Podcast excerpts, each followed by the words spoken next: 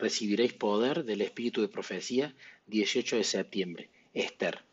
Entonces dijo Mardoqueo que respondiesen a Esther, no pienses que escaparás en la casa del rey más que cualquier otro judío, porque si callas absolutamente en este tiempo, respiro y liberación vendrá de alguna otra parte para los judíos, mas tú y la casa de tu padre pereceréis. Y quién sabe si para esta hora has llegado al reino. Esther 4, 13 y 14.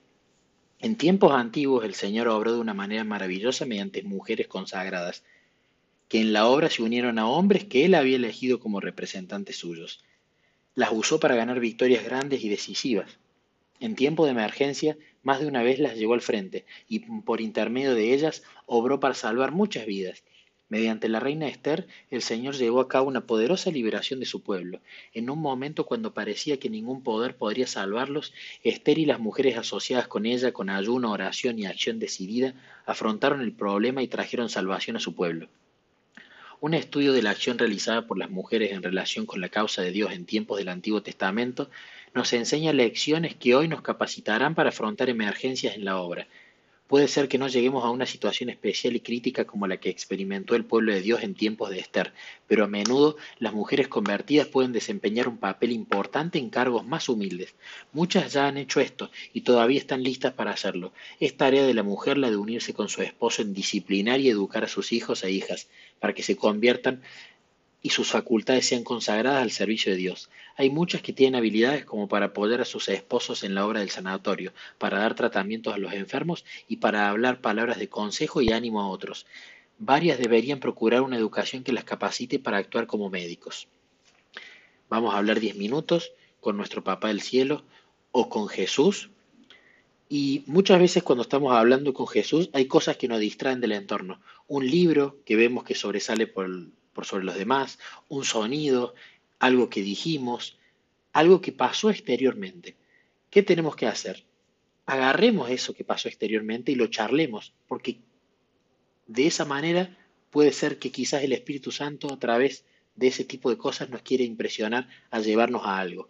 Y de esa manera seguimos el flujo natural. Siempre lo que nos llama la atención, a eso cambiemos para charlar, porque si nos llamó la atención, por algo será. Quizás no era nada o quizás sí. Tomando este consejo, hablamos 10 minutos y volvemos.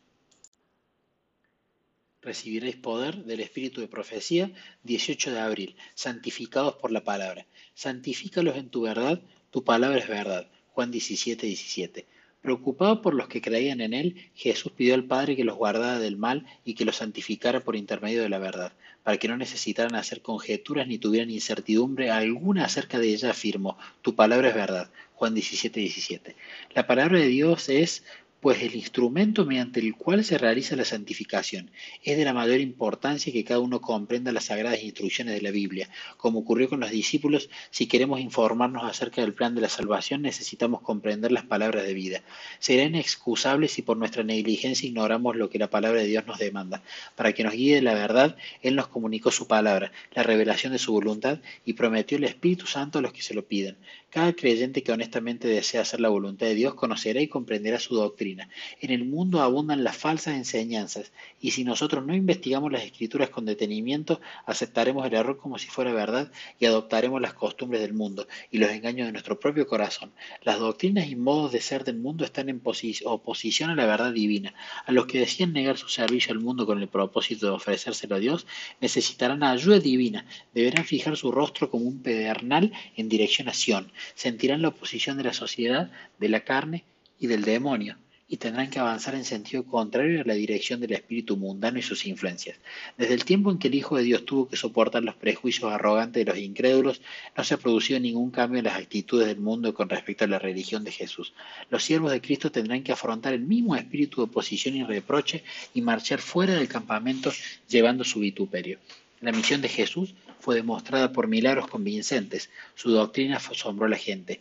No utilizó la contradictoria jerga de los escribas, que estaba llena de misticismo, cargada de expresiones absurdas y extorsiones sin sentido. Al presentar su sistema de verdad, Cristo atendió las necesidades del corazón. Sus enseñanzas fueron sencillas, claras y comprensibles. Las verdades prácticas que divulgó estaban revestidas de un poder de convicción que cautivó la atención de la gente.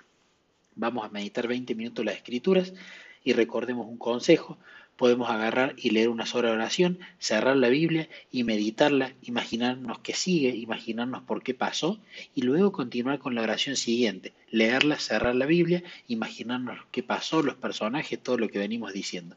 De esa manera vamos meditando oración por oración y no nos gana muchas veces la ansiedad de querer seguir leyendo la historia o de saltarnos oraciones cortas o porque pensamos que no tienen sentido o que no tienen demasiado porque justamente no les damos la importancia que merecen. Meditamos 20 minutos y luego compartimos en el grupo.